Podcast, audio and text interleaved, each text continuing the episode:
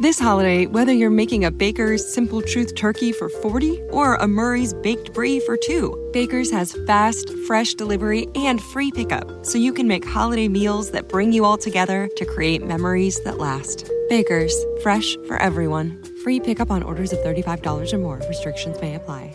Choose from a great selection of digital coupons and use them up to five times in one transaction. Check our app for details. Baker's, fresh for everyone.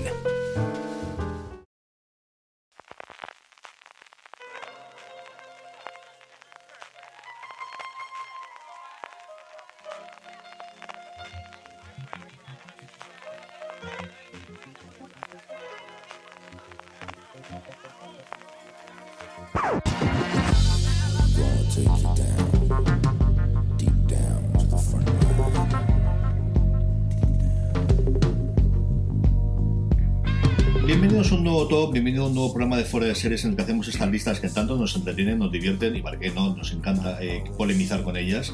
Hoy es el turno de hablar de series históricas. Series históricas, eso sí, porque al final tenemos un muy amplio abanico que hemos eh, circunscrito, que hemos reducido solamente a el siglo XX y lo que llevamos del siglo XXI. Así que 120 años de historia, mm, precio amigo, mm, podemos tener eh, series para hablar. Para ello tengo conmigo y además tengo aquí al otro lado de la mesa, nunca mejor dicho, porque estoy con los dos al otro lado de la mesa, a don Juan Galonce. Juan, ¿cómo estamos? ¿Qué tal? Buenas tardes, un placer.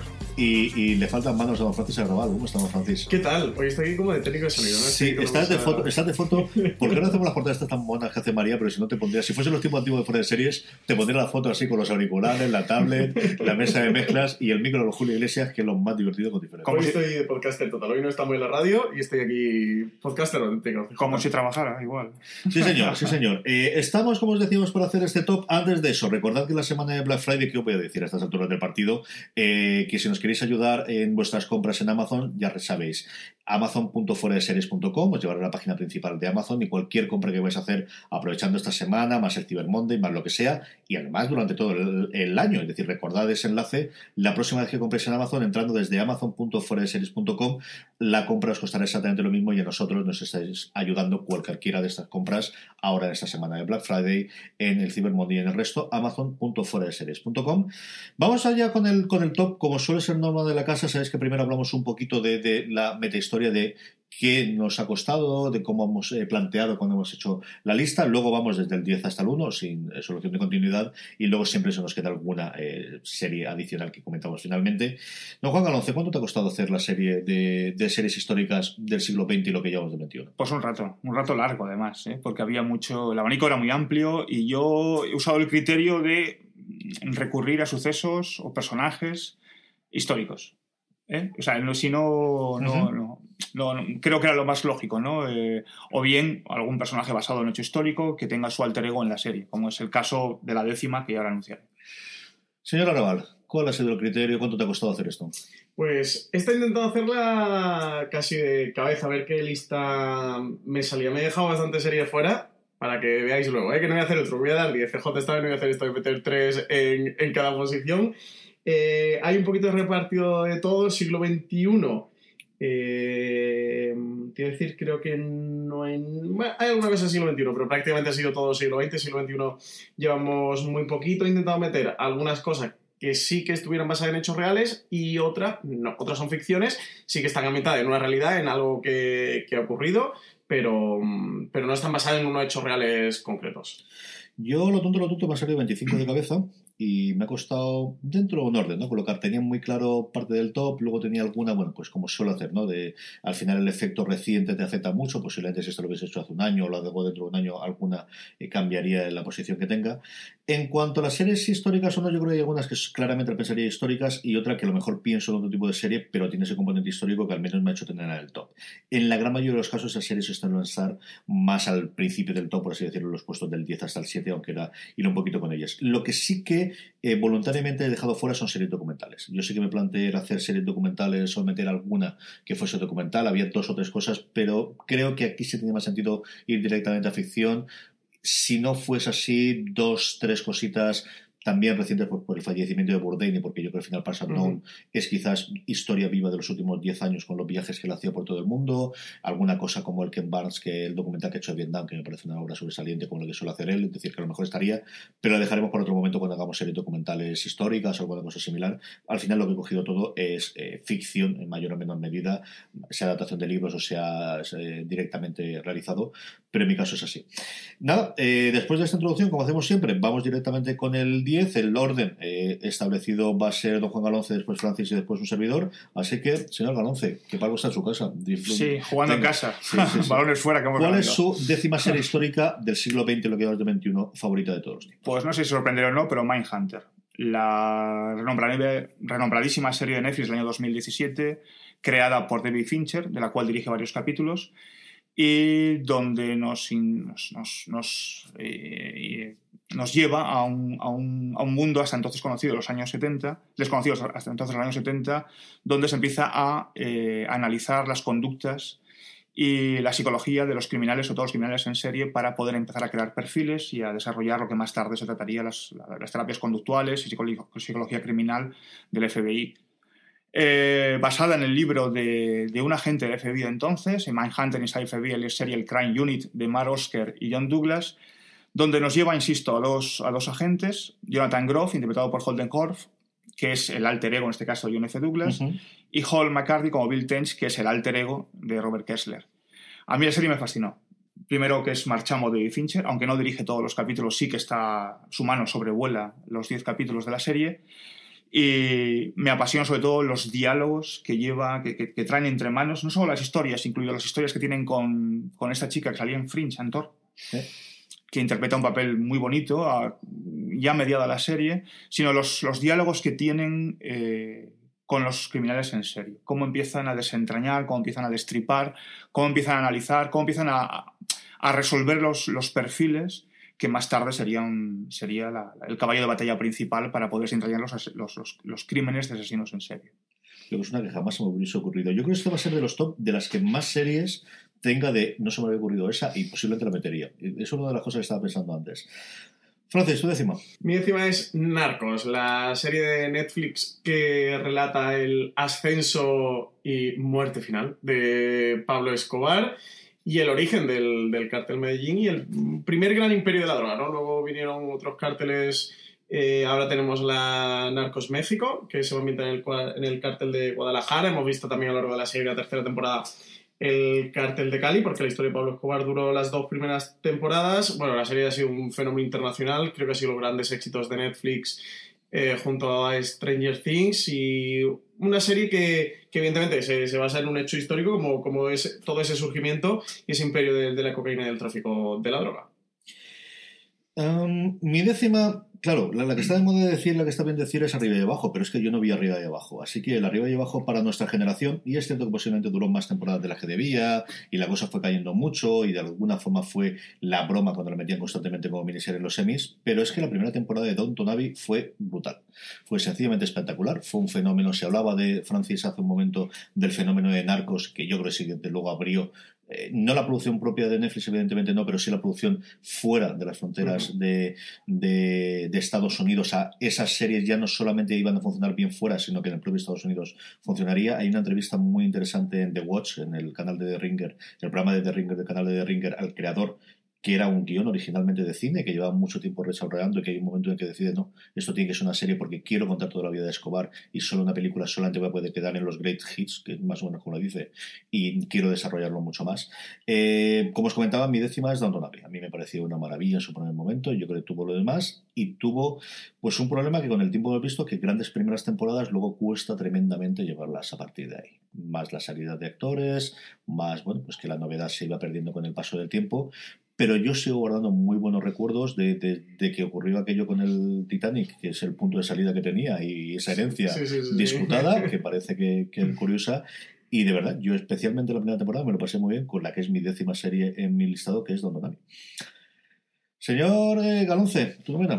Pues nos vamos, eh, nos vamos al año 2010-2011 con Los Kennedy.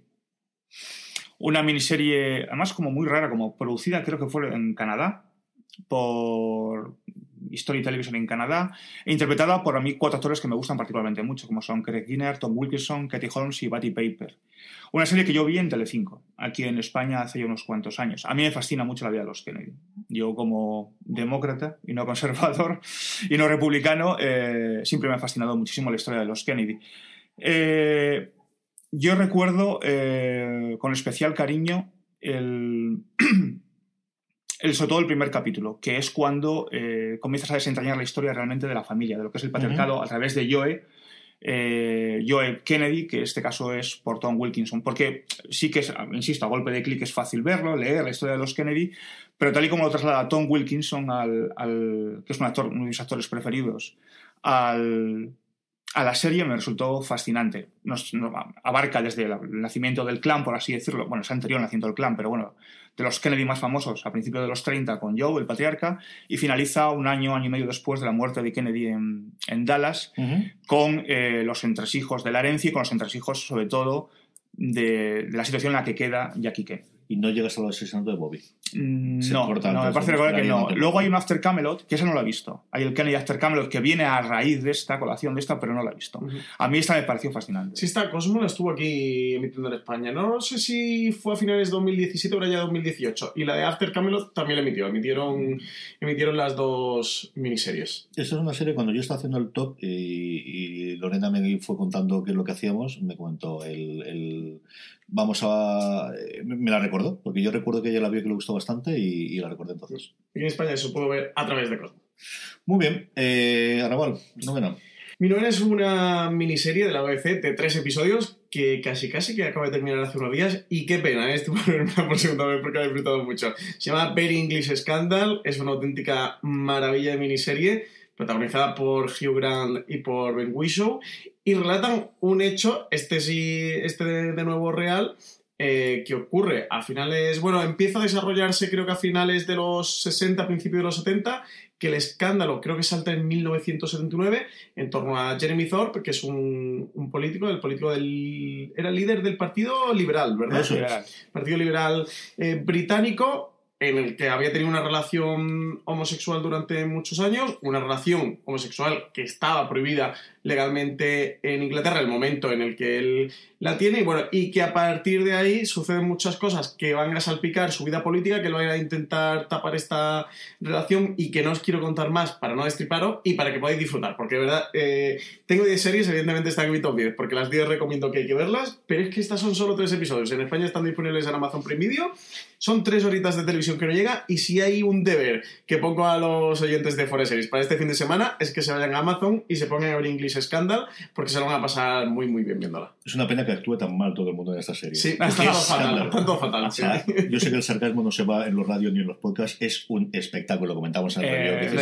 Es la Juan, eh, eh, Alberto. Alberto Rey y yo, que tendréis disponible dentro de poco en el canal. Qué espectáculo. Es un, todo el mundo actuando en esta serie. Es, yo creo que es la miniserie del año, sin duda. Mira que este año hay, hay, un montón de miniseries que están a una altura excelsa, pero yo creo que sin duda la miniserie del año. Y es que los dos, o sea, bueno, todo el elenco, ¿no? Pero Hugh Grant y, y Ben Whishaw es que están a un nivel no sabría decir cuál de los dos está mejor. Y, y bueno, y es Stephen Frears, vamos, que vamos a contar. Yo, mira que me gusta Wiso, pero yo creo que aquí este es el papel, y lo comentamos, estamos en el review y lo comparamos mucho con Julia Roberts en, en Homecoming. Yo creo que eh, Homecoming es la mejor serie, que, la mejor actuación que he visto a Julia Roberts en su vida, que siento que no he visto toda su filmografía, y esto es el mejor papel jamás que yo le he visto hacer a, a Hugh Grant. A Hugh Grant sí, sí, es que él, él se sale. Está súper bien. Él se sale. Y también tenemos guion de Russell T. Davis, y Stephen Frears está en la dirección, Russell T. Davis está en el guion. O sea, un auténtico sí. Dream Team eh, británico para sí, pero a veces cuando juntas estos Team te sale una cosa, bueno, pues apañada, sí, competente y tal. No, no, aquí les queda un pedazo absoluto. Sí, esto es una maravilla. Esta hay que verla, ¿eh? Señores de Fuera Series, esta hay que verla.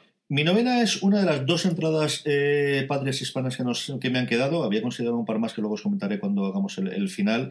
Y es la historia de las historias. Y al final es el Ministerio del Tiempo. Y es cierto que a mí posiblemente los, los episodios del Ministerio del Tiempo que me gusten más eh, pueden ser anteriores o pueden tener personajes históricos. Yo soy un enamorado, como sabéis, del primer episodio de la segunda temporada que narra la historia del Cid. Me parece el mejor episodio, con diferencia de la serie.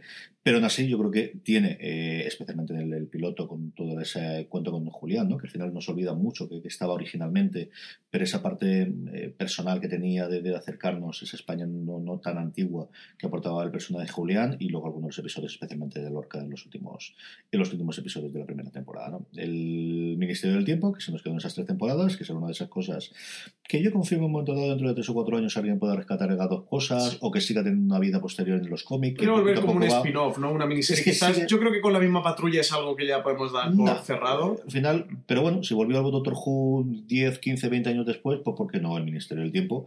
Que es mi novena serie de, eh, de mi top. Eh, no, Juan Galonce, octava. Maravillosa. Yo soy un enamorado de la historia y la historia de España, pues que te voy a contar. Bueno, vamos con Vamos con la historia de España reciente, porque sí que me he inclinado en este top por alguno, por el amor patrio. y me voy por, además, una serie que a mí me, me encantó, tenía mucha curiosidad por verla, porque me, me, llevaba a mi infancia, cuando con, yo me crié con mis abuelos y mi abuela era una empedernida lectora del caso. Entonces, eh, en mi número, perdón, en mi número 8 está El caso Crónica de Sucesos, una serie española producida por, por Española, con el, cuya idea original es el final Guillén Cuervo, por la que apostó. Yo sé que apostó muchísimo y le costó un triunfo sacarla adelante con Verónica Sánchez, Antonio Garrido, Fernando Cayo, Natalia Berbeque, bueno, en fin.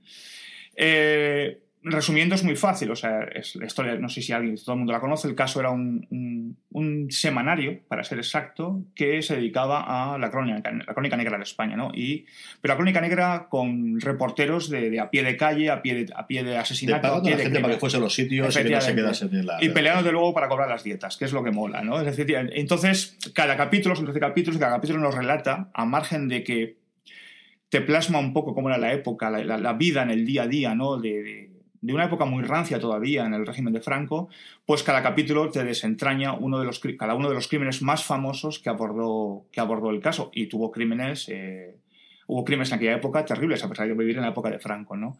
A mí me, parece, me pareció triste que, no se, que se cancelara, porque había una prevista una segunda temporada y se canceló la serie.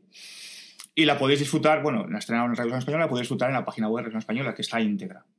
Si hablamos de mala suerte de que se quedase con la tercera temporada del Ministerio del Tiempo, el caso fue otra cosa también sí, el juego sí, de guardia. Totalmente, totalmente también. Y, y, además, creo que fue el propio Guillén Cuervo, ¿no? Que en una entrevista confirmó que. Bueno, vino a confirmar o, o sí que habló bastante de una segunda temporada y a las pocas semanas o por ahí la televisión española la dio por cancelada. Así que sí, la cosa se un poco por el camino.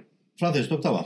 Pues CJ tuvo una española con el Ministerio del Tiempo, eh, Juan Alonso el caso. Yo me he quedado con Fariña, la serie que hemos podido ver esta misma primavera en Antena 3 Televisión, serie Bambú Producción, eh, que narra el, origen, si antes hablaba de, narcos, del, del origen del, del, narcotráfico, aquí tiene el eco de ese origen del narcotráfico, su respuesta española, y es como en las costas gallegas, en las rías gallegas, pasan de traficar con, con tabaco a traficar con, con cocaína, con, con, esa fariña.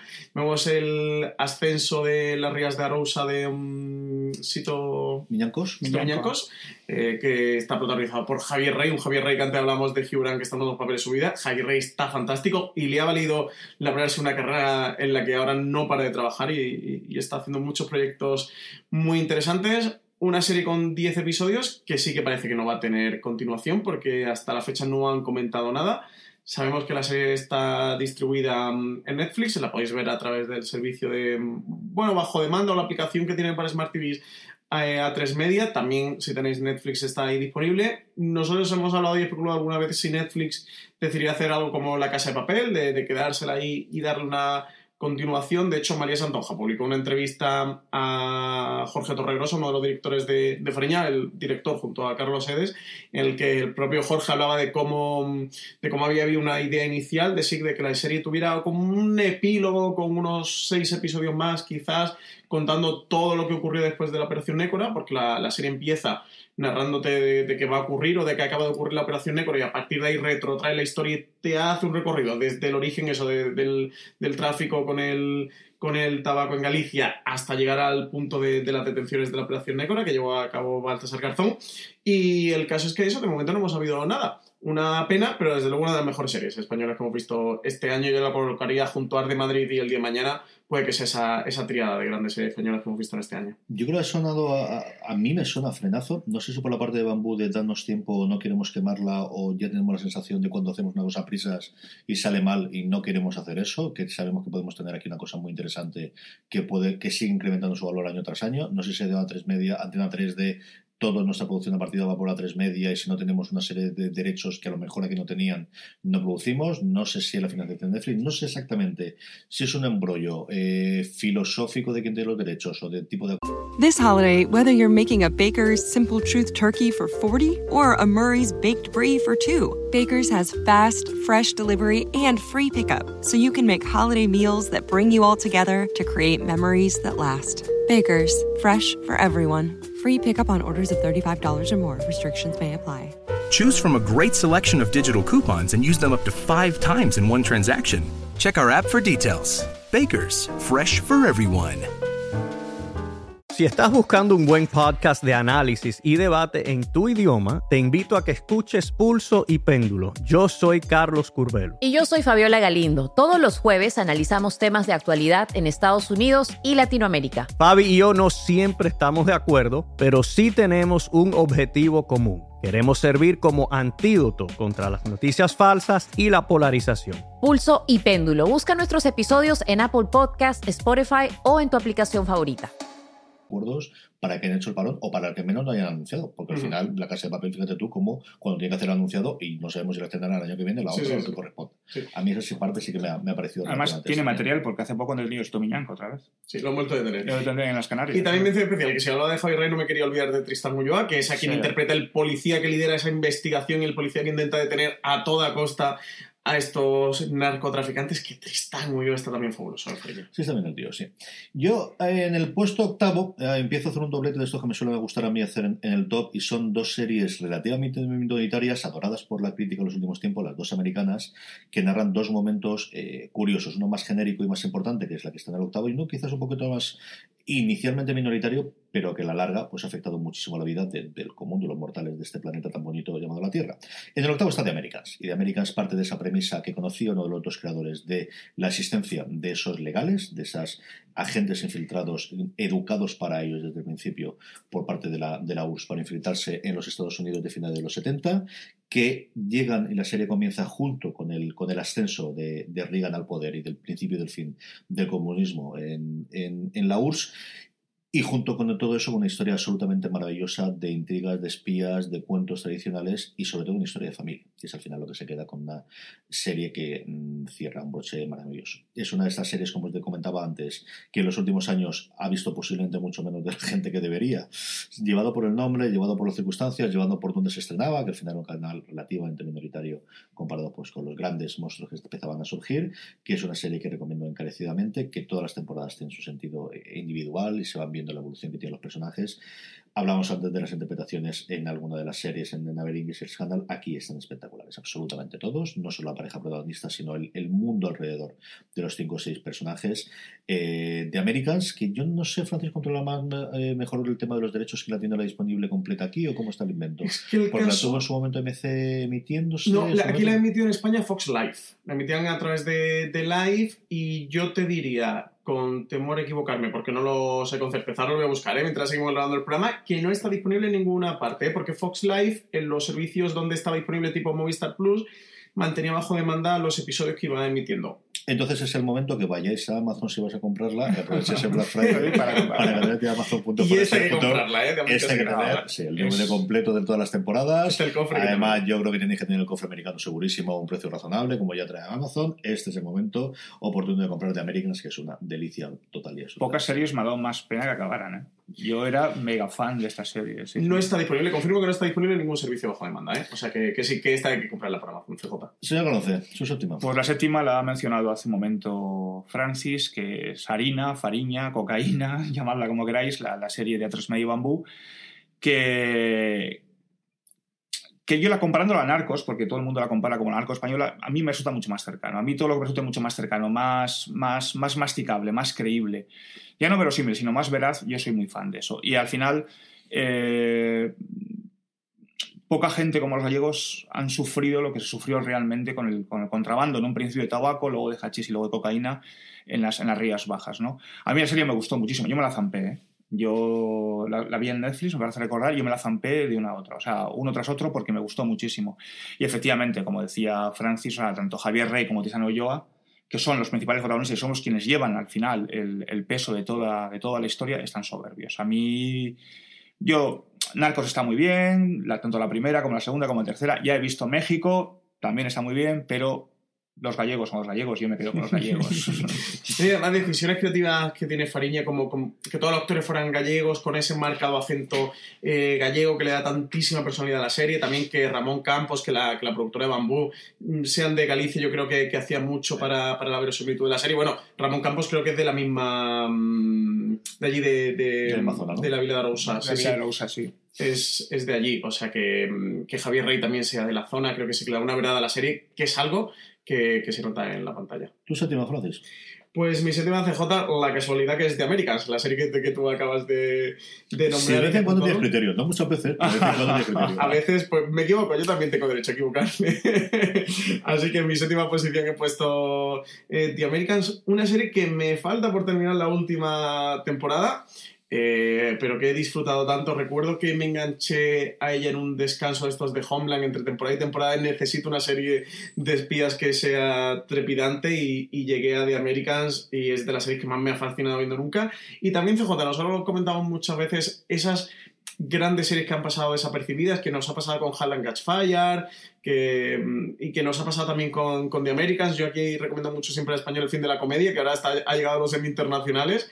Y son series que, que merecen mucho la pena, que creo que si podemos hacer una labor bonita con los oyentes en los podcasts de Fuera de Series o en la web de fuera de series.com es precisamente ya no hablar solo de las grandes series que a todos nos gustan, sino también de grandes series que pasan más desapercibidas y yo creo que nunca eh, terminaremos de recomendar lo suficiente de Americans y, de reivindicar de, de, Americans. Que mm, en los Emmy no ha sido tan bien tratada como debería años, este no ha escapado mal. Pero luego compensaron al final. Yo creo que sobrecompensaron igual que ocurrió con Friday Night Lights, de tantos años de, de, ignorarlos y luego posteriormente, hombre, no digo que no se lo mereciese, pero sí que sonaba mucho de pedir de candidato y cierre, como ocurrió en su momento con Kate Chandler y, y, Friday Night Lights. Y una de esas series que ha, que ha puesto también a FX en el panorama de series de calidad. yo me me atrevería a decir casi que a nivel de HBO. ¿eh? Uno de los finales más bonitos que he visto en una serie. ¿eh? Sí, señor. Mi séptima, pues Francia la nombró de pasada. Y, es cierto que normalmente siempre suelen ir las dos conjuntas, y mira que son temas diferentes, épocas relativamente sencillas, eh, similares, personajes distintos. Aquí no tienes tanta parte de familia, sí de amistades y de, personajes que funcionan. Y es, bueno, pues esta maravilla de historia elaborada al partir de no tanto el surgimiento de los ordenadores, sino de los clónicos, especialmente en las últimas temporadas, el surgimiento de Internet que se llamó Halt and Catch Fire. Y esta sí que la tenemos aquí. Y Francis me corregirá después donde puede estar completa, porque esta la tenemos. Sí, sí que mm, AMC, la, además, creo que fue justo este verano cuando la puso bajo demanda, porque antes no estaba en Movistar Plus estoy seguro y creo que en todos los sitios donde, eh, todos los servicios donde esté disponible el canal AMC, en los servicios bajo demanda la podéis encontrar. Y como comentaba Francis, pues si a través de este podcast conseguimos que uno o dos de vosotros que haya oído la, serie previamente o que le guste la historia del mundo de los ordenadores o quiera una gran serie de personajes y ver cómo evolucionan a lo largo de sus temporadas, se acerque a ella, pues, pues venga, ya hemos hecho el trabajo del señor, que decidiría el otro. Eh, Halta Fire es una verdadera delicia, todavía ha pasado más desapercibida eh, que de América eh, por parte de los premios. Yo creo me atrevería que en general ha sido todavía más adorada por la crítica, que la penúltima temporada de América se descolgó, aunque luego volvió con el final, mientras que Haldercast Fire fue un crescendo absoluto temporada tras temporada. Es una primera temporada que, reconocida por los propios creadores, es una cosa muy perdida porque no sabían lo que estaban haciendo. Eran dos personas que venían de un mundo totalmente distinto de, la serie de televisión, se tiraron al río, tuvieron todos los problemas de producción del mundo del primero, se destruyeron los temporadas con un temporal en New. Fue la de Dios, es divertidísimo. Dieron muchísimas entrevistas en audio que se pueden recuperar de cómo ha ido la evolución de la serie. Eh, las interpretaciones que comentábamos previamente, es es una verdadera, absoluta y total delicia de serie de la que nos gustaría hablar mucho más y acercaros a, ella. Y especialmente, como os digo, si, si, os gusta el mundo de la informática, si os gusta el mundo del origen, no tanto del origen del PC, pero sí del surgimiento de los clónicos a partir de que IBM entra, que es el punto de partida en, en, bueno, en el mundo de Texas, de lo que luego sería posteriormente Compact, fundamentalmente es lo que, lo que montaron, y luego sobre todo la evolución de Internet. esos inicios de Internet y el contártelo es una verdadera maravilla. Como trasfondo, una gran historia de personajes, que es lo que no quiero que se me pierda. ¿no? Que al final, en muchos de los casos, cuando hablamos de estas series históricas, sí tienes la parte histórica que está bien, educativa, pero luego al final lo que te trae es lo que vuelas año tras año, es la historia que está contando y qué personaje lo está contando. No me rollo más. Mi séptima es Halt and Fire. ¿Tú sexta, Juan? Pues nos vamos a la Segunda Guerra Mundial con una serie que a mí me gustó muchísimo, de HBO, eh, producida, bueno, sí, producida también por, por, Steven Spielberg y por Tom Hanks, llamada Band of Brothers, Banda de Hermanos, literalmente, o Hermanos de Sangre, como se tradujo en, en, España.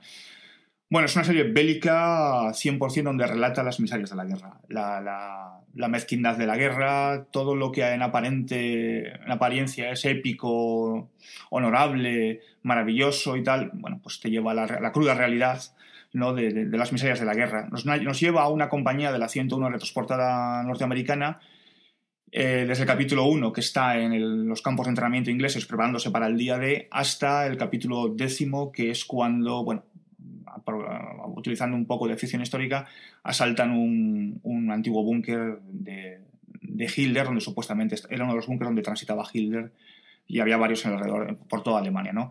A mí la serie me gustó mucho. Luego una, una segunda... This holiday, whether you're making a Baker's Simple Truth turkey for 40 or a Murray's Baked Brie for 2, Baker's has fast, fresh delivery and free pickup, so you can make holiday meals that bring you all together to create memories that last. Baker's, fresh for everyone. Free pickup on orders of $35 or more. Restrictions may apply.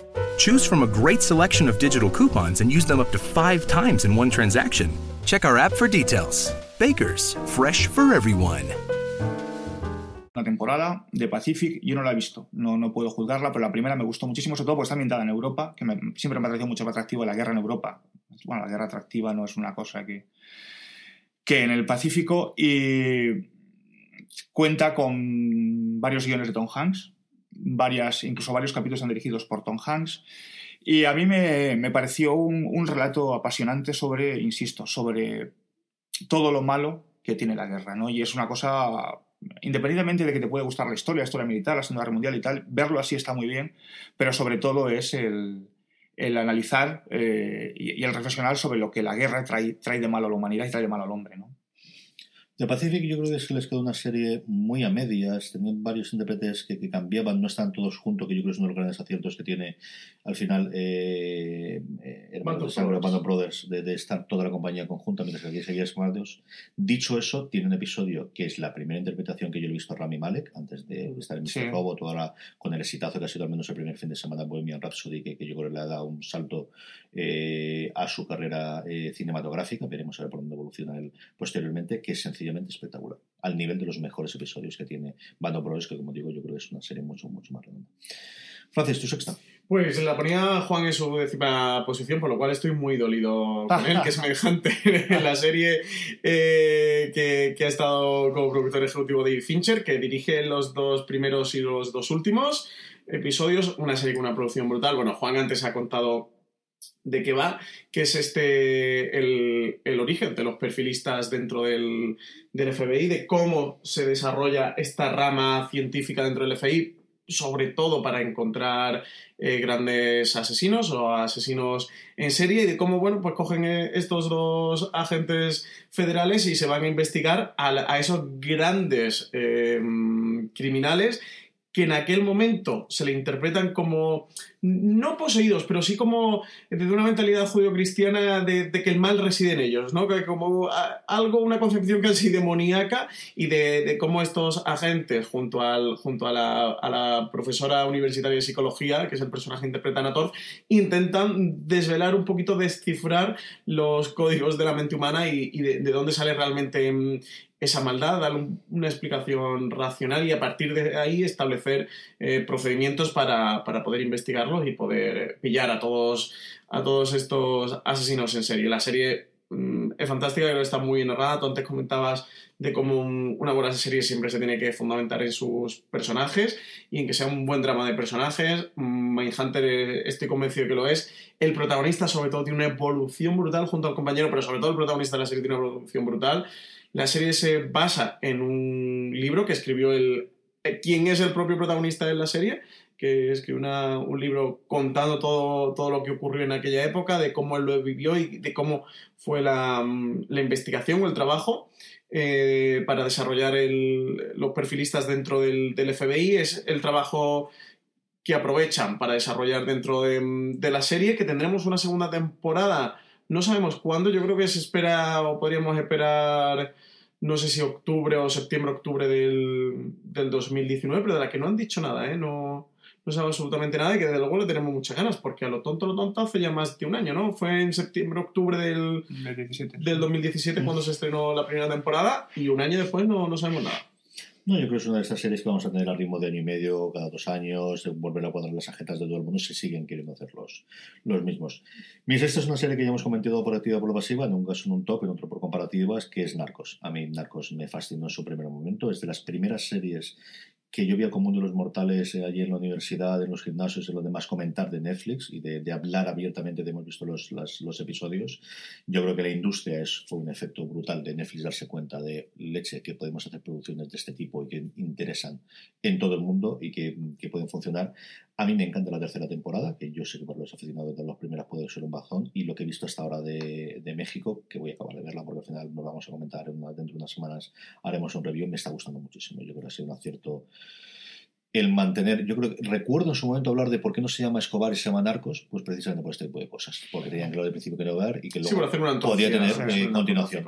Yo creo que por hablar un poquito de México, ¿no? Eh, los otros protagonistas están sencillamente espectaculares. O sea, lo de Diego Luna es una cosa alucinante desde el principio de cómo en el primer episodio ya ves que es muchísimo más allá de un cliché y es, mm, pues eso, alguien absolutamente brutal, criminal, pero que te apetece saber algo más de su vida, que es algo que comentaba Muy atractivo. el creador, ¿no? Es algo que también consiguieron ellos con, con Escobar en las primeras temporadas, ¿no? De que quieras saber algo más de él, más allá que sepas lo que ocurrió con los Soprano, con Tony Soprano, lo que con estos grandes malos antihéroes, como queramos verlo, ¿no? De, de no humanizarlos, jamás tener esa parte, pero que sean personajes interesantes si quieras seguir, que es lo que, lo que están haciendo. Y, y de igual forma de Michael Peña, ¿no? En- yo creo que Kiko Camarena, que era un personaje histórico que yo sí recordaba oír sobre él y el futuro que tuvo y todo lo demás, eh, desde el principio te lo presentan y te enseñan muy bien desde los primeros episodios qué es y qué es lo que le hace palpitar y qué es lo que está buscando y por dónde se lo va a llevar en su vida. ¿no? Narcos es mi sexta. Estamos ya en Ecuador, don Juan Galonce, tu quinta. Bueno, pues nos vamos de nuevo a la Segunda Guerra Mundial con una serie, yo creo que, no sé si conocida poco, pero a mí me fascinó las dos temporadas, una temporada de 13, una temporada de 10, eh, que es Manhattan. Eh, producida por WGN América y que nos lleva, nos, nos, nos relata eh, desde el año 43 a 45 el- el- la implementación de Estados Unidos de la bomba atómica que posteriormente lanzaría en agosto del 45 tanto en Nagasaki, en Nagasaki como, como en Hiroshima. ¿no?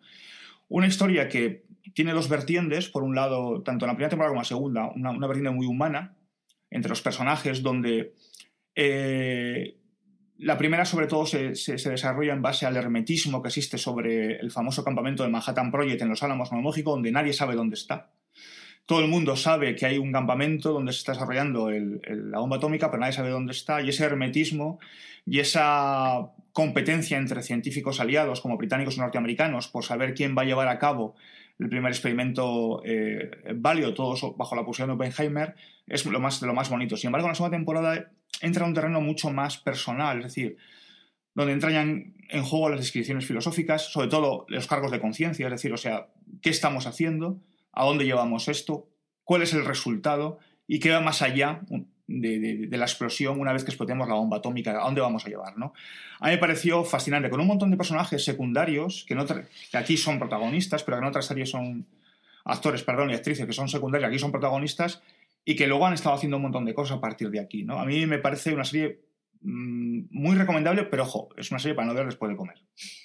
es una serie para tomártela por la mañana o tranquilo después de la siesta, café, porque es una serie para prestarle mucha, mucha atención y estar muy pendiente, muy bonita. Fue tremendamente minoritaria, es una serie que en Estados Unidos hizo VGN, que hizo esta y otro drama eh, sobre los esclavos am- americanos del, eh, negros que huían hacia el norte. Hay un artículo escrito en foresex.com por Marina hablando precisamente sobre ella a raíz de la nominación de Rachel Brosnahan para los Globos de. Oro, que luego arrasaría Sí, con ella sí, sí. porque era uno de los personajes principales aquí, es lo que hizo después de hacer House of Cards y duró esas dos temporadas. De hecho, esa cadena en Estados Unidos se retiró de hacer eh, series, hizo esas dos, esta y Underground, que era sobre el, el Underground Railroad, que ellos llamaban, que era una serie de casas eh, de acogida que tenían los esclavos del sur que huían hacia el norte para llegar o bien al norte de Estados Unidos o bien a Canadá tras la, la guerra eh, civil de ellos.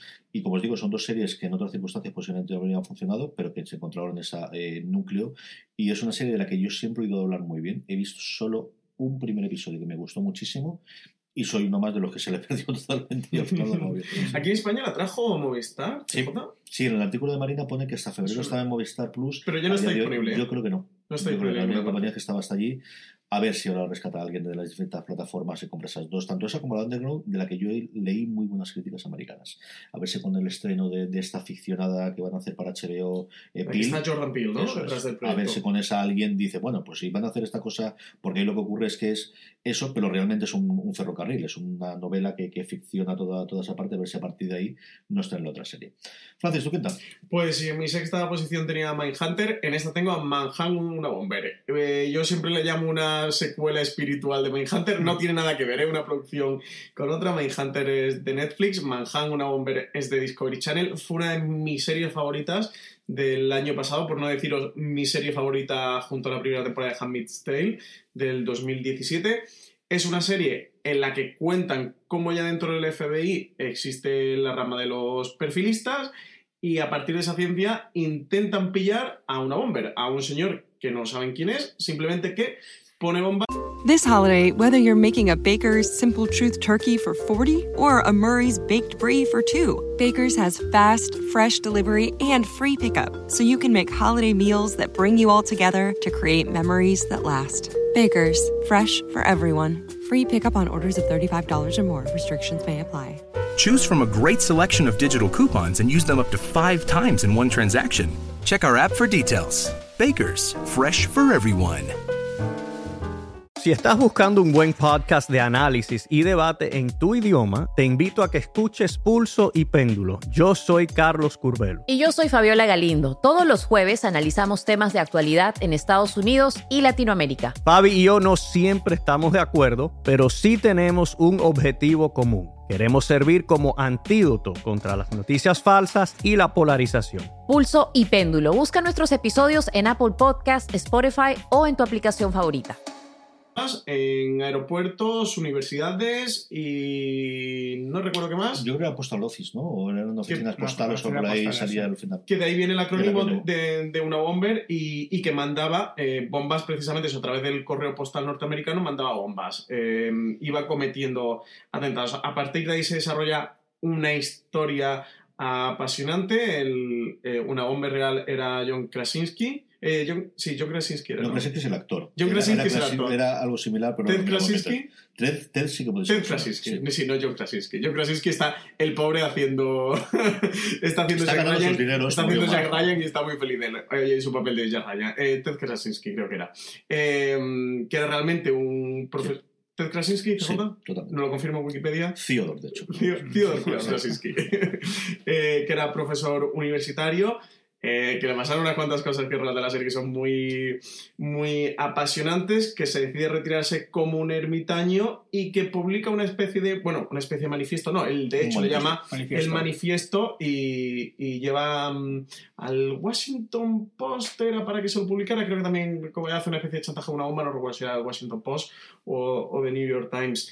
Una historia apasionante eso, sobre, ese, mm, sobre esa caza, sobre descubrir quién es ese Ted Krasinski, que emprende, para, para sorpresa de todos, en una muy buena interpretación el, el protagonista de, de Avatar. ¿Recordáis al protagonista Avatar que de repente se perdió del mundo de- del cine y la televisión? Pues aquí vuelve como protagonista, como, como esta gente del FBI, que es el único que consigue eh, averiguar con él. Lo hace a través de otra ciencia, que, que es a través de este manifiesto poder sacar eh, a raíz del lenguaje, averiguar quién era este terrorista que estaba detrás, que puso en jaque al FBI y que fue el terrorista, creo que hasta Osama Bin Laden, el terrorista más buscado eh, o durante más tiempo buscado de la historia del, del FBI. De verdad que es una historia apasionante, una gran producción. Este Manhunt, que además se llama Manhunt una Bomber, porque nació como una serie de antología y formaba parte de un plan de Discovery Channel de hacer una primera temporada con una Bomber y seguir con otros, bueno, grandes asesinos en series o, grandes delincuentes que habían sido buscados por el FBI, de ahí el nombre Manhunt. El caso es que no hemos vuelto a saber tampoco nada de una segunda temporada y sus creadores sí que comentaron eso, que, que esto de poner el Manhunt con, con un dos puntos, una bomber, era porque pretendían seguir haciendo otras series y crear una serie antológica, eso, a raíz de grandes perseguidos de la ley. Yo creo que si hay algo sobre esto lo sabremos ahora en el, en el tour de primavera, de, perdóname, de, de diciembre, de, de Navidad, del, que se realiza en enero, en el tour de invierno de la, de la TCA, de la Crítica Americana, y se hace en enero porque lo presentaron hace dos años precisamente en allí, y lo presentaron, nada, para estrenarlo enseguida, o sea, una cosa que no conocía nadie y lo estrenaron un poquito tiempo después. Yo desde luego no recuerdo haber leído nada sobre eh, mantener el nombre o hacer una segunda serie, yo creo que si la hay, la presentarán dentro de nada, pues en uno o dos meses. En mi quinta comienzo otro de estas duplas que me gustan a mí y que podemos llamar, pues como suelo hacer yo habitualmente, el culto de la novedad o series que si me haces hacer la serie, la lista hace dos meses, posiblemente no estarían aquí. Y al final, pues no lo reconozco desde el principio, sí. Son dos de las series que más me han marcado en los últimos tiempos y la primera de ellas es Art de Madrid. A mí me ha fascinado, yo eh, me ha parecido mm, por ahora lo mejor que he visto yo en, en series españolas durante este año. Desde el principio al fin tuve una experiencia espectacular con los cuatro primeros episodios, se puede verlo en pantalla grande en Madrid, en una sala con la gente muy integrada. Luego los otros cuatro lo vi en casa exactamente igual. Me, me encantaron. Tengo muchísimas ganas de ver qué ocurre con esa segunda temporada. Una serie que yo guardaba o que tenía muchísimas ganas de ver eh, qué podían hacer y que desde luego eh, superó con crecer las expectativas que yo tenía. Parece una serie mm, ambientada, fotografiada y con una historia con los actores sencillamente maravillosos. Mm, yo creo que no hay nadie en España que no la haya visto su botice Movistar Plus, pero vamos, todavía sabéis que de Madrid está disponible en Movistar Plus, que cuenta la vida y milagros de fundamentalmente el, personal de servicio de eh, Ava cuando vive en España antes de hacer 55 días en Pekín. Tiene toda la punta de que la segunda eh, temporada va a ser eh, ella en el rodaje, o al menos a partir de, ese rodaje, aunque también cuenta cosas de la diva y cuenta pues reflejos y estampas de la vida en, en ese surgir ¿no? después de la Turquía en el franquismo y de cómo se vivía de formas distintas en, en función de en qué Madrid te movías. ¿no? Ahora de Madrid, ya me habéis oído hablar un poco de ella, me habéis oído en el review, pues esa es mi quinta. Y vamos con la cuarta, don Juan Galonce. Bueno, ya habéis mencionado, la habéis mencionado ambos, es de Americans, ¿no? la, la serie de, Weiss, de, Joy, de Joy Weisberg para, para, FX, que, bueno, yo, yo recuerdo, fijaos, recuerdo quién me la recomendó y está aquí delante mío y me dijo... Y me dijo, mira, es una serie que va de unos espías durmientes, infiltrados en la, en la, Norteamérica de Reagan, espías rusos durmientes, y que de repente empiezan a, bueno, empiezan a sabotear o empiezan a, cometer acciones contra... Y dije, ya está, ya vas con Sí, en esta no es fácil. en esta, bastante fácil me, me, sedujiste con una mirada, ladrón. Entonces, a partir de ahí, entré en Barrena y he sido muy fan de todas las temporadas. Además, eh, según salía, veía el capítulo porque era, era adictivo. No solo lo. Como decía Carlos antes, ¿no? es una historia sí, es, es, el germen es los espías rusos infiltrados desde jóvenes como ciudadanos norteamericanos y tal, pero es una historia de familia, al fin y al cabo, de una familia donde eh, Matthew Rhys y Kerry Russell están soberbios, pero no hay que engañar. Pero el descubrimiento de su hija, Holly Taylor, como Paige, también está fantástica, un Fran Langella que está soberbio, a pesar de que sale muy deslavazadamente, Noah Emmerich también está muy bien, que es un actor que hace 20 años prometía mucho y luego pues, pues, no ha cumplido las expectativas, pero también está muy bien. Es una serie, si tenéis oportunidad de conseguirla, sea donde sea, tenéis que adquirirla y verla y disfrutarla, porque es una serie que, como decía antes, tiene uno de los finales más bonitos que he visto yo en una serie. Don Francisco Raval, tu puerta. Pues yo mi cuarta es La Reina, en mayúscula, es The Crown, la serie de Netflix. He metido muchas series de Netflix, ¿eh? ahora que me estoy dando cuenta, porque Manhattan Bomber, que es de Discovery Channel, en España la trajo Netflix y se puede ver en España a través de, Netflix. The Crown, bueno, pues la gran la serie de la Gran Reina de Isabel II, que ahora eh, con el salto a la tercera temporada, van a dar este salto temporal y además eh, Olivia Colman es quien va a sustituir a, a Claire Foy, eh, como protagonista en, ni más este, ni menos este salto temporal, ni más ni menos. De Claire Foy pasa a Olivia Colman, no está nada mal el cambio, han sabido hacerlo. ¿eh? eh no sé, no, no, sé qué más decir de esta serie, que tenéis que verla, que tiene una producción fantástica. la primera temporada sí tiene a un Churchill eh, sobresaliente, la segunda tienes a los Kennedy, o sea que, que vas de, de, una en otra y creo que es de las grandes series que, que hemos visto en, nuestra, en los últimos tiempos, en estos años, una serie con la que Netflix Netflix ha intentado colarse en los Emmy de verdad y alzarse con la estatuilla. Colarse lo ha intentado y tener ahí su sello de prestigio de estar nominada a Mejor Serie Drama junto a una cosa un poco extraña en los Emmy de Mejor Serie Drama que estuviera Stranger Things, pero la que de verdad siempre ha tenido posibilidades era The Crown, que de momento no lo ha conseguido, que a mí me extrañaría que cerrara esta serie, de la que han hablado que seguramente tenga unas cuatro temporadas, eh, me extrañaría que se fuera sin su Emmy, pero todo es posible.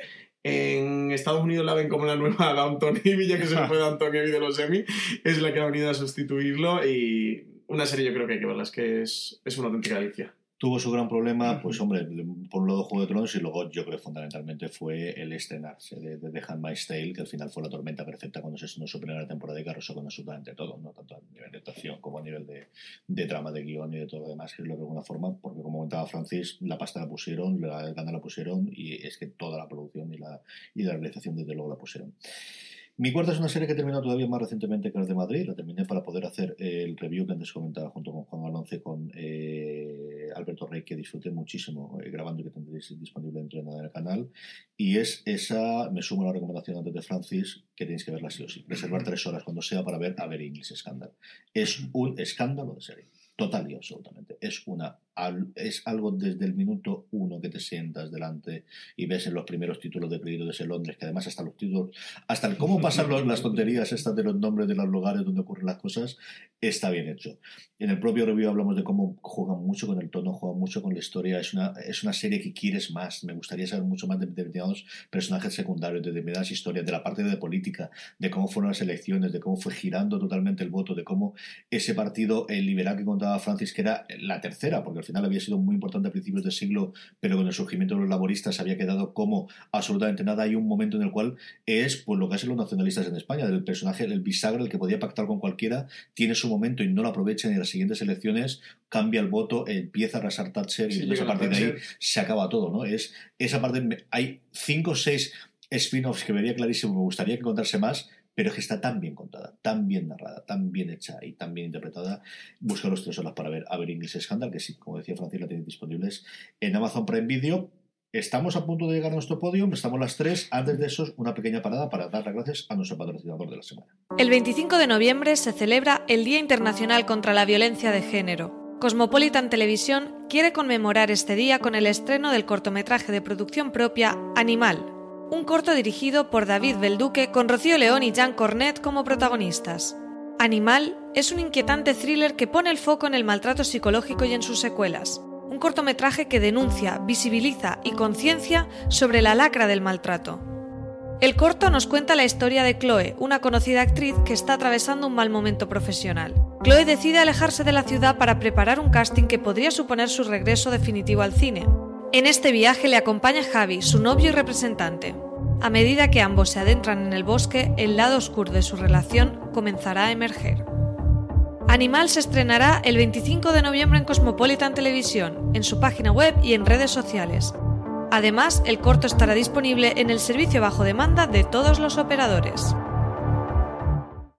Estamos ya de vuelta. Como os decíamos, nos hemos quedado justo al podio. ¿Cuál es la que ocupa el tercer puesto? Es que creo ya que estos tres que nos quedan a cada uno vamos, a coincidir todos. O sea, yo creo que va a ser muy difícil no coincidir. Bueno, pues la acabas de mencionar y la mencionó antes Francis, a ver, es English Scandal. Nos ha gustado, ¿eh? creo que ha quedado claro que nos ha gustado. Es un Yo, mm, yo cuando cuando la vi, de verdad que aluciné, ¿eh? o sea, aluciné. O sea, yo, puede parecer exagerado que la mencionemos tanto, que hagamos tanto, que, que la lavemos tanto, etcétera, etcétera, pero es que es alucinante. Es una serie, como acaba de decir Carlos, comentabas tú hace un rato, que es que comienzas a verla y no paras.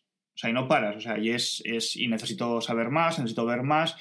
Y yo, a modo de resumen, para no, no porque no voy, a, no voy a abundar más en lo que habéis comentado, es que aunque es una tragedia, una tragedia de marca mayor, o sea, una tragedia en toda regla, ¿eh? Es que no puedes parar de reírte. Y esto es lo que a mí me avergüenza todavía. sí, sí, sí.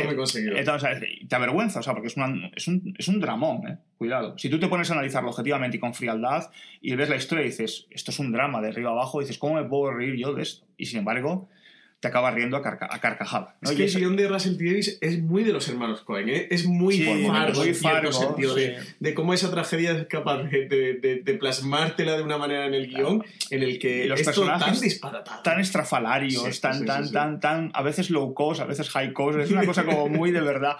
Y sin embargo, sin embargo es comenzar a verla y, y no te detienes hasta el final. Y a mí me parece, a mí sinceramente me parece la miniserie del año. Yo me la devoré en maratón, ¿eh? O sea, es que está, de verdad, reservaros tres horas. Los oyentes que yo creo que, que no estén convencidos en este momento es porque no nos están oyendo porque han desconectado. Eh, em, reservaros tres horas consecutivas para verla en maratón porque es que como os pongáis el primero, de verdad, no creo que podáis parar ¿eh? y poneros a hacer otra cosa. Es la demostración como los grandes dramas son muy divertidos. Yo siempre digo Ah, que sí, sí. yo me muerto de risa con Los Sopranos, me muerto de risa con Mad Men. Eh, Breaking Bad tenía momentos tremendamente hilarantes y aquí ocurre exactamente lo mismo. Los grandes dramas siempre, siempre tienen momentos divertidísimos. Igual que las grandes comedias suelen tener momentos duros y de, de pausar y decir, uy, ¿qué ha pasado aquí? Señora Raval, la tercera. Pues estaba dolido con Juan por el Mindhunter y estoy más dolido aún por lo de Band of Brothers, que este baja. Yo es la última posición de mi podio. Eh, debería de ser la primera. Lo que pasa es que no me quiero adelantar, pero reconozco que he sido muy tópico en mis dos primeras posiciones. Band of Brothers podía ser perfectamente la primera. Es la mejor serie que se ha hecho sobre la Segunda Guerra Mundial con diferencia. Creo que es una de las mejores obras que, que se ha hecho sobre la Segunda Guerra Mundial, donde Steven Spielberg, después de hacer esa auténtica maravilla de película que es Salvar al Soldado Ryan, que es de las mejores películas de la Segunda Guerra Mundial, la película que tiene la mejor escena sobre, el- sobre la batalla del desembarco de, de Normandía. Y sobre ese día D, eh, vuelve a hacerlo, vuelve a conseguirlo aquí en Battle Brothers. El episodio del desembarco en Normandía es espectacular, de verdad espectacular. Y si hay oyentes que, que han disfrutado de salvar al soldado Ryan y les gusta esa peli, eh, no pueden no ver Band of Brothers. Es un drama de personajes fabuloso, retrata la guerra de una manera tan real y tan cruel y tan descarnada como, como solo puede ser la guerra. La producción es mm, acojonante y, y creo que de estas series que ha puesto un poco de las que puso la pica en Flandes, ¿no? De, de esas de las que empecé a hacer eh, y acostumbrar esta frase tan manida de esta serie de televisión que está rodada con Bercino, esta, esta, esta serie de televisión son 10 mini peliculitas y, tantas cosas manidas del, del cine y las series que, que tantas veces se han dicho.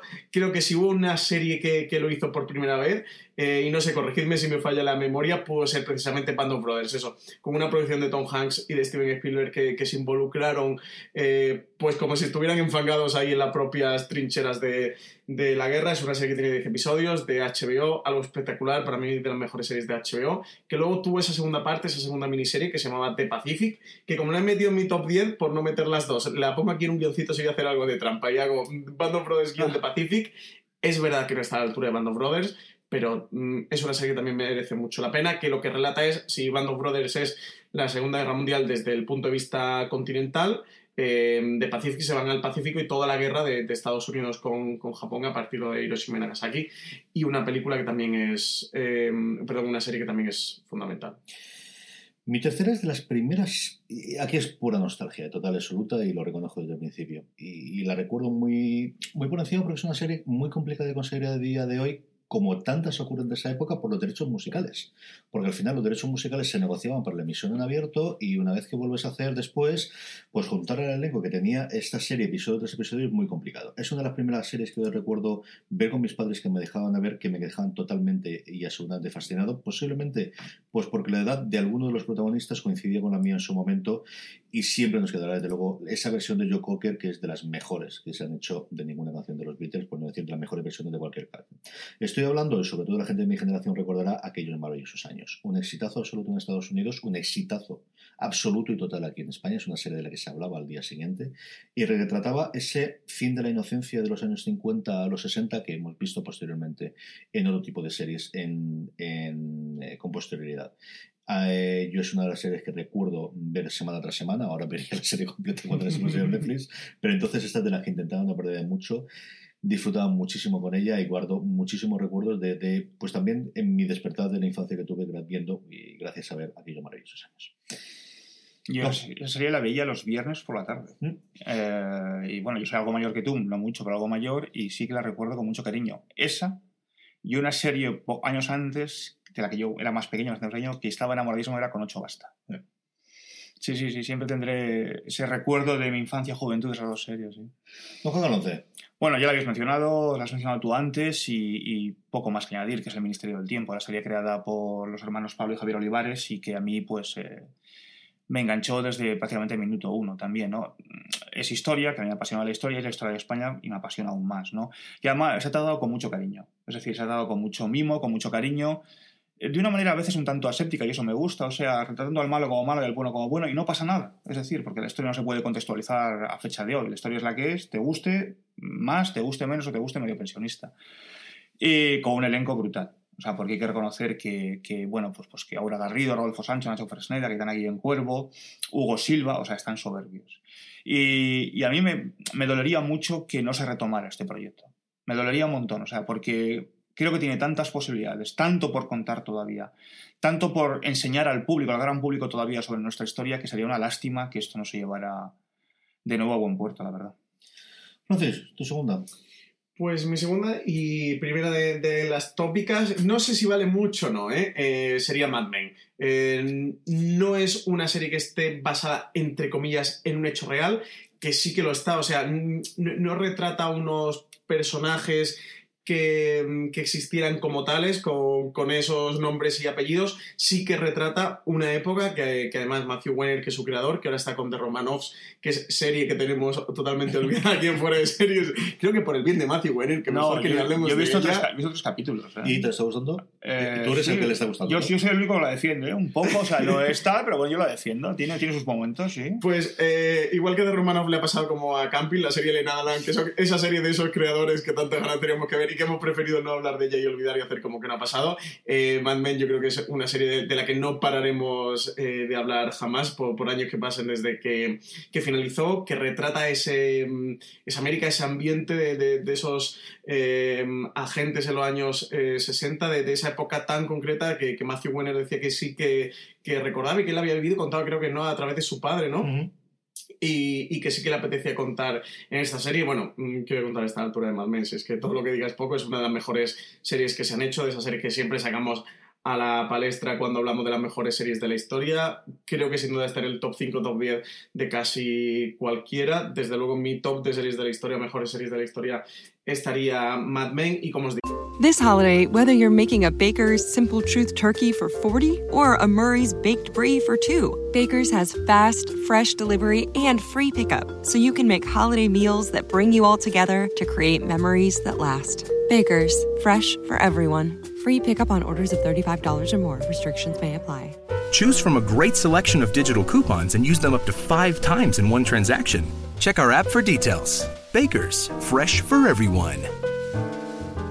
Si estás buscando un buen podcast de análisis y debate en tu idioma, te invito a que escuches Pulso y Péndulo. Yo soy Carlos Curbelo. Y yo soy Fabiola Galindo. Todos los jueves analizamos temas de actualidad en Estados Unidos y Latinoamérica. Fabi y yo no siempre estamos de acuerdo, pero sí tenemos un objetivo común. Queremos servir como antídoto contra las noticias falsas y la polarización. Pulso y Péndulo. Busca nuestros episodios en Apple Podcast, Spotify o en tu aplicación favorita aunque no relata, creo que sí que, relata un hecho histórico concreto y creo que sí que refleja esa época y la mentalidad del, momento, pero no un hecho histórico, un hito, sí que creo que sirve para descubrir un poquito también cómo, cómo era el Estados Unidos de aquella época y esa sociedad.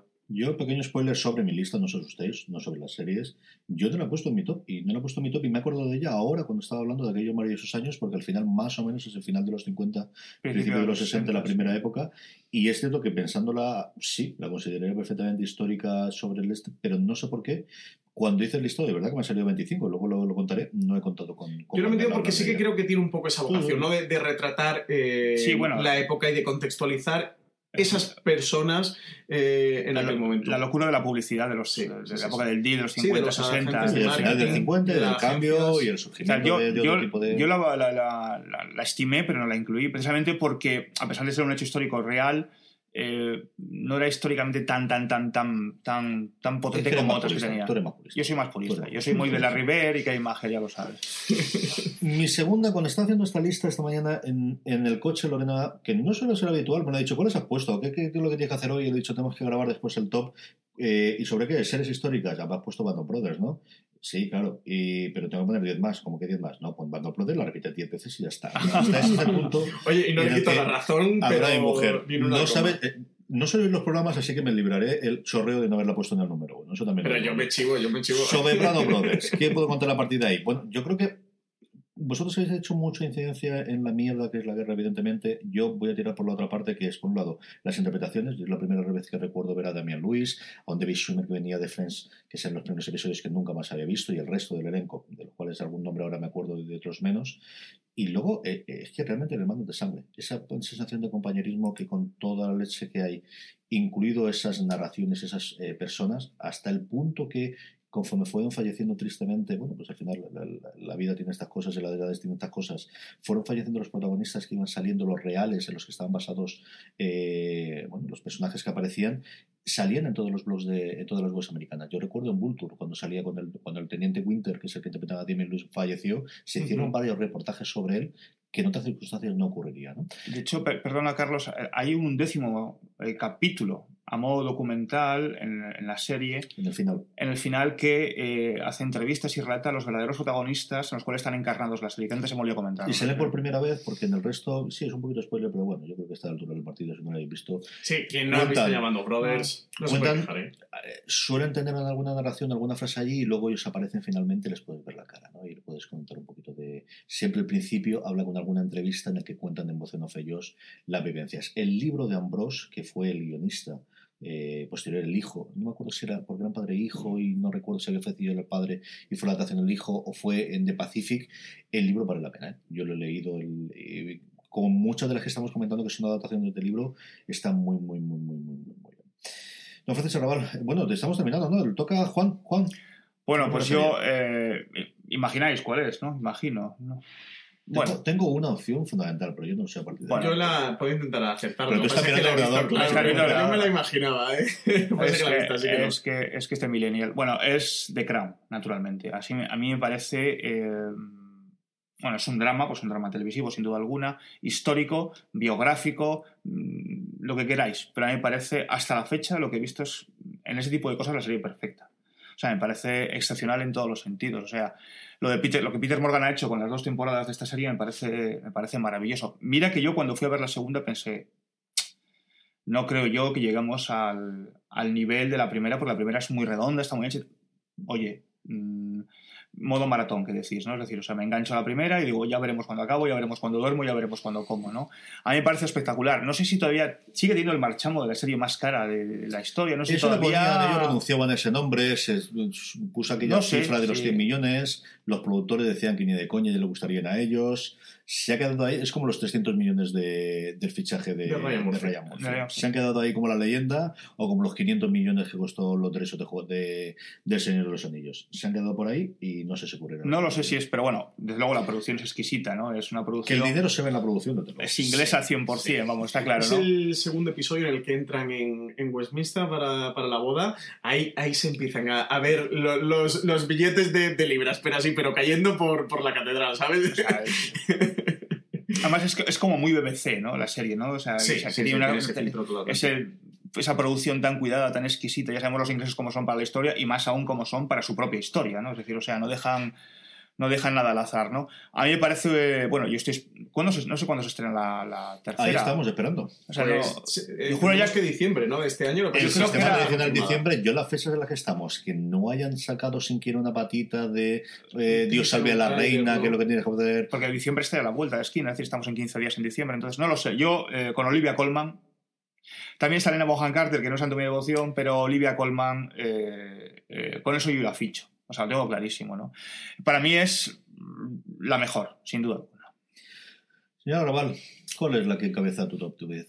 Pues es The Wire CJ. Eh, la serie creada por David Simon. Y aquí de nuevo me pasa con Mad Men, por eso decía que a lo mejor no, estaba seguro si, si, eran válidas o no. Mm, pasa exactamente igual que con Mad Men. Si Mad Men retratan esa avenida Madison, ese Madison Avenue y todo ese movimiento de las agencias de, publicidad en, en, el Nueva York de los 60, en The Wire lo que hace David Simon es reflejar esa realidad de Baltimore, esa realidad de Baltimore que se ambienta en principio de los 2000, ¿no? Finales de los 90. 90 2000 aproximadamente y que retrata la realidad dependiendo de cada una de las temporadas desde un diferente punto de vista. Tiene el leitmotiv de la droga, que es eh, como arranca la primera temporada, y, de esos barrios marginales que, va a arrastrar durante las cinco temporadas que, que duró The Wire, pero luego vamos a ver la segunda, todo el tema de la corrupción de los puertos de, de Baltimore, un punto de vista desde el periodismo, desde la educación, desde la política. En el fondo, un retrato, casi una disección de cirujano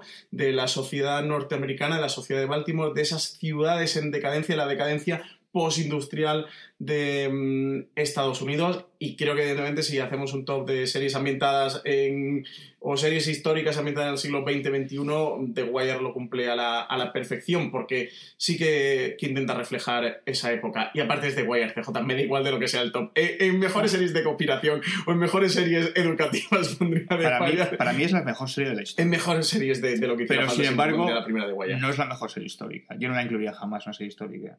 Pero para mí es la mejor serie de la historia, sin duda alguna. Sin embargo, no, está, no la he incluido aquí. O sea, no... yo, yo, creo que jamás pensaría en ello. Cuando tienes es decir, acepto lo que lo justifique, así que la metas dentro del top sin ningún tipo de problema. El propio Simon al final se pasa muchas de las vivencias que él tuvo como reportero en el Baltimore Sun y al final es de eso, de las vivencias de él y de su co-creador, que al final se nos olvida también que tenía, que tenía más gente alrededor eh, de las vivencias policiales que tenía en, en trabajando. Sí, con Pelecanos, de todo el trabajo. Posteriormente metió Pelecanos, metió un montón de gente posteriormente, ¿no? Y a Alejain también estuvo en la segunda tercera temporada, que al final se nota muchas veces el, la mal. Pero es cierto que igual que decía Juan, igual que Mad Men, yo creo que se hubiese dado el salto, pero no quedó en su momento, yo creo que nunca hubiese considerado The Wire, aunque perfectamente podría estar. Para mí, bueno, yo creo que pasó pesada una nadie la misma que Juan, de Crown. Yo la primera temporada tenía todas las reticencias de qué me van a contar a mí sobre la monarquía inglesa, cómo va a gustarme esto, por qué, por qué voy a verlo hasta que me puse el primer episodio dije, qué maravilla. Yo recuerdo que el que me dio el impulso fue Javier Olivares en un curso de verano en la Universidad de Alicante que hablaba de lo que había visto en el último año, de lo mejor que había visto en el episodio de La Niebla de The Crown. Y dije, bueno, pues al menos llegaré al episodio de la niebla a ver qué ocurre. Y bueno, pues a mí Churchill es un personaje que históricamente siempre ha parecido por eso de Greater Than Life que dicen los americanos. Lingo es un tío que me ha gustado mucho lo que ha hecho con el tiempo. Me fascinó en Dexter, con todo lo mal que acabó después de Dexter, pero creo que su temporada sigue siendo de las mejores que yo he visto como temporada completa en televisión. Y bueno, pues vamos a ver qué es lo que ocurre. La primera me fascinó, pero es que la segunda, como decía Juan, yo la segunda, le he comentado en varios podcasts, pero como al final tampoco nuestra audiencia tiene por qué oírme todos los programas con toda la razón del mundo, y yo es una de las primeras veces que Netflix nos eh, permitió tener los screens, es decir, los, los, episodios previo al lanzamiento de la serie completa, de la serie completa, que es algo que ocurre de vez en cuando, pero no siempre. Y recuerdo verla antes de leer ninguna crítica, de comentarla con nadie, porque además yo creo que en la redacción de de serie solamente los tenía yo. Yo creo que, que no sé. No, y vale, recuerdo si Valentina. Eso estaba recordando. Creo que sí, porque de hecho Valen sacó la crítica. Y verla entera y decir, qué maravilla estoy viendo y, sé que no es porque me lo haya dicho tal crítico en el que confío o tal otro y que al final vayas más o menos suge, sugestionado. Sí, con opiniones externas que ya te han llegado sencillamente maravillosa. Yo disfruté con una barbaridad con la segunda temporada de The Crown. Estoy loco por ver qué pueden hacer con la tercera. Es una de mis series favoritas de los últimos tiempos en general y desde luego, cabeza, como os decía, es la primera que pensé. O sea, cuando pensé en series históricas es... Yo tenía claro, sí. Va a estar The Crown, la siguiente se va a ser Band of Brothers, demás se acabarán conmigo. Y esta era más o menos la concatenación de ideas que yo tenía con el este y luego venían todos. Sí, además es curioso, o más que curioso significativo, que Band of Brothers y The Crown, yo si me quitáis The Wire y Mad Men, Band of Brothers y The Crown sería mi primera y mi segunda respectivamente. O sea que coincidimos los tres ¿eh? en, en Band of Brothers in the Crown en este, en este top. Y es que son series absolutamente sobresalientes. Este es nuestro top 10, eh, pero no son las únicas, había muchas más, o al menos alguna más. Juan, ¿qué más te has dejado por ahí el tintero? Una Bomber la tenía también presente. Waco, que es una serie que ha pasado como muy desaparecida, pero veces está bastante bien. Sí, de hecho ahora se emite en España el 3 de diciembre, en, en Paramount Channel, dentro de un par de lunes. Con un... ha ocurrido con lo mismo que una Bomber, ¿no? Que ha tardado tantísimo en llegar a España y al final se nos va Prácticamente, porque en Estados Unidos se estrena en enero de este año. fue el lanzamiento del renombre de Paramount en su momento. Sí. Y, y va a llegar ahora, el 3 de diciembre se estrena con Michael Peña, que está ahí muy bien en la serie. Eh, una serie que me gustó, bueno, una miniserie de dos capítulos, pues no sé si son una miniserie de dos capítulos o dos TV movies de hora y veinte, que produjo a tres medias sobre Suárez.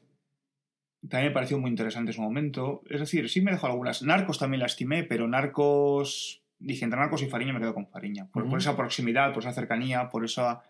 Quizás por esa. Aunque es igualmente verosímil, ambas cosas. Bueno, son veraces ambas cosas, ¿no? Pero esa, esa veracidad que me resulta más cercana, ¿no?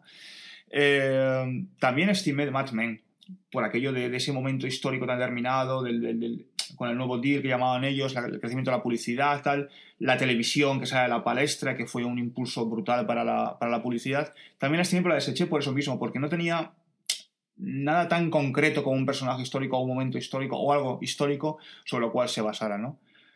No sé, alguna más me he dejado por ahí, pero básicamente esas. Francis, Pues yo me he dejado un porrón. Eh, me he dejado de Pacific, que antes la he comentado con Band of Brothers. Me he dejado Ar de Madrid, que sin duda la, la hubiera metido, pero finalmente metí, metí series como Fariña o Narcos, Master of Sex, que tuvo una segunda temporada que fue un desastre, pero yo creo que la primera es una serie que merece la pena y que también relata, pues igual que comentábamos con Mad Men o con Hal Catch Fire, un momento muy concreto, una historia muy curiosa que deciden darle a una serie de televisión que una primera temporada funcione y una segunda se llegó a ir al traste. Llegó a tener tercera también, ¿no? Sí, tercera, cuarta. cuartas. No, tres. Tercera se canceló la tercera, ¿no? Sí, yo me las fusilé todas, era muy fan, sí. Tenía también Hannah Catch Fire, Boardwalk Empire, esta serie de HBO dirigida por Martin Scorsese, el primer episodio que veo que se nos ha olvidado a todos, No, o- pero- o, que no hemos estimado Pero es que me, para que pasa lo mismo que con The Wire, es decir, o sea, es un momento determinado y tal, pero no tengo nada concreto a lo que agarrarme, por eso no, no la estimé.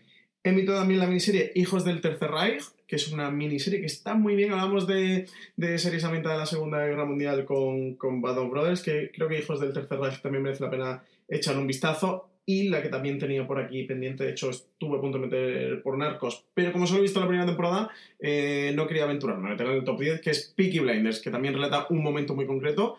Eh, en Inglaterra, a principios de origen del siglo XIX, esta banda de los Peaky Blinders una serie que, mm, que en Inglaterra se emite a través de la BBC, que en España está disponible a través de Netflix y que tiene una legión de fans enorme. Es una legión de fans, lo que pasa es que no suele ser los fans seriófilos, sino eh, gente que tiene Sí. Netflix y ve algunas series, y ve Narcos o ve The Walking Dead y ve algunas series concretas. Oye, pues esta gente ve muchísimo Peaky Blinders. Es una, una serie que, que entre seriéfilos no, no cunde tanto y no, no tiene tanta, tanta repercusión, pero que, que yo estos amigos de, oye, que venga alguna serie concreta y que saben que yo me dedico a esto, me, me han preguntado, oye, pues estoy viendo esta serie, la mayoría, igual que me dicen The Walking Dead o me dicen Juego de Tronos, muchos de ellos me han dicho siempre Peaky Blinders, es una serie que merece mucho la pena acercarse a ella. ¿eh? Yo, de hecho, me acerqué a ella porque tanta gente me decía, oye, esto de Peaky Blinders me, me gusta y veía que era un pequeñito fenómeno que, que decidí acercarme un día. Mira que la arranco a veces y me encanta el, el primer episodio y no, no paso de ahí, y no sé por qué, de verdad. Y me gusta mucho como quieran. Y de- eh, en fin, yo sí tenía apuntado por One Empire y al final la metí durante un tiempo, luego la volví a sacar. A mí, yo soy un gran fan de la segunda temporada, me parece una temporada total y absolutamente redonda.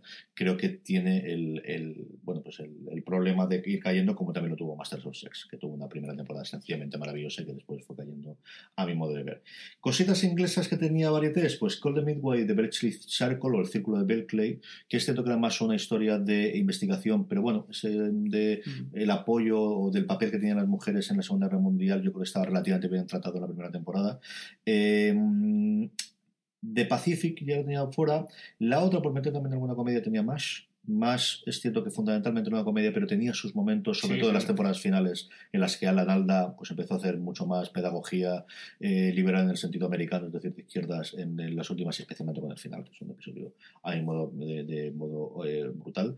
Le di muchas vueltas a crematorio, porque al final sí que de alguna forma de- Pues empieza mira, a yo ser... creo que en crematorio, ahí sí que lo hubiera Eh, bueno, un intento de comentar como las circunstancias, pero yo creo que al final relativamente manido que tampoco llega a profundidad y siempre tiene el problema nuestro de que jamás dice los nombres de los partidos o de los lugares reales o de cosas por el estilo, que yo no sé si se aparece o no en la novela de Chiros, porque no la he leído, si realmente era así en su momento. Vi el otro día El Reino, la película de Sorogoyen, y es muy del estilo de, de lo que se hace en Crematorio. Es una película que está bien, a mí no me, no me ha gustado tanto me ha gustado en general, pero me recordó mucho viendo El Reino a, a Crematorio. Yo, si me hubiera acordado de ella, a lo mejor también la hubiera metido, ¿eh? Luego tenía, pues arriba y abajo, que no esto suficiente, en Cuéntame, que es la otra que pensé yo, pero no he sido tan seguidor ni tan fan. No Ahora que las últimas semanas se ha hablado tantísimo de ese episodio, Madre que estaba todo el mundo como loco de las que sigue viendo. Mi padre sigue viéndolo una semana tras semana, de verdad, es uno de sus momentos. Y luego de cosas que no he visto que pienso que a lo mejor podrían estar. Tú has hablado antes de la hija de Tercer Reich, yo tengo todas Lloyd Deutschland que hemos ido estrenando, que no he visto, que yo creo que Juan sí que las ha visto. Sí, sí, la están. 83, De hecho, sí, la- 86. Sí, dentro de 83, sí. Y luego tenía los Kennedy, tenía The Marvelous Mrs. Maisel, por coger una comedia que al final te retrata un momento, aunque es cierto que al final es más el tipo de una vivencia concreta en un lugar concreto que una cosa histórica. El día de mañana hasta cierto punto, pero al final yo creo que es más la historia de él eh, nuevamente que, que pues, yo creo que en Madrid sí que te contamos esa parte. Eh, Fariña, Feud, Es otra que Oye, también. ¿de dónde he caído yo? ¡Ay! Me, me acabas de matar. eh. y luego la que más me Y American... Y la de O.J. Simpson. La que American más me Crime ha Story. costado no meter al final y tengo ahí son las dos temporadas de American Crime Story. Que quería cerrar, porque es la Me que acabas de destruir. no sé dónde dejaría y creo que sí que es histórica, pero es mucho más, pero no sé cómo. Sí, y el caso es que al final, cuando he hecho el top 10, las tenía por separado, las tenía al final y no la acababa de Desde luego, histórica es. Con. Fium me has Creo que- tocado, pero ya con American Crime Story tocado y Esa las hundido, tenía. ¿eh? Y como os decía de principio, sin tocar series documentales, que ahí yo creo que... Yo me he dejado fuera Wild Wild Country, que, que sí que en un principio la metí, de hecho estaba muy arriba, pero lo- como tú comentabas, al ser serie documental finalmente la he dejado fuera, pero vaya, podría estar perfectamente Wild Country. En fin, esto es la gracia que tiene, así os nos podéis poner a parir en las redes sociales de las que nos ha gustado. Oye, Vinyl no, no la ha metido nadie. Nadie la ha metido. nadie, de- nadie descartó Pero Vinyl. gracias al exitazo de Vinyl, ahora podemos disfrutar de Cannavale en, en que es el personaje que nació para interpretar. Si todo cuadra al final. En fin, esto es lo que funciona. Hasta que llegó este top de series, mucho más contenido, como sabéis, siempre en fuera de series.com. Recordad, fuera, amazon.fueradeseries.com, amazon.fueradeseries.com para las compras que hagáis en este Black Friday, el Cyber Monday, de cara a Navidad, cualquier día del año, las compras en Amazon que hagáis a través de ese enlace, a vosotros os costará lo mismo y a nosotros nos estaréis ayudando con una pequeña aportación, amazon.fueradeseries.com. Pues que eso me parece Juan Galonce, gracias por acogernos un, iba a decir humilde hogar, no humilde, no, porque le eché en tu casa. que le. Eh, gracias. Muchas Un gracias. placer. Hasta la próxima. En tu chato. En mi chato. en Chato Galonce. Gracias, don Francisco Arrabal, por estar un ton más semana tras semana conmigo. Pues muchas gracias. Habrá que juntarse, ¿no? Para hacer uno de series de la antigüedad, uno ambientado en Ah, siglos XV, ya sé, XVI, ya- ya XVII, sé ¿no? cuál es la primera. O sea, yo, la antigüedad, ¿no? hombre, por favor. O sea, cosas tienes. A todos vosotros, ya veis que no hemos terminado y estamos mandando el siguiente. Esto fuera de series, así es como funcionamos. Mucho más contenido en fuera de series.com, mucho más contenido en audio en nuestro canal de podcast. Ya sabéis, os podéis suscribir allí donde escucháis eh, podcast simplemente escribiendo fuera de series. Gracias por escucharnos. Hasta el próximo programa y recordad, tened muchísimo cuidado.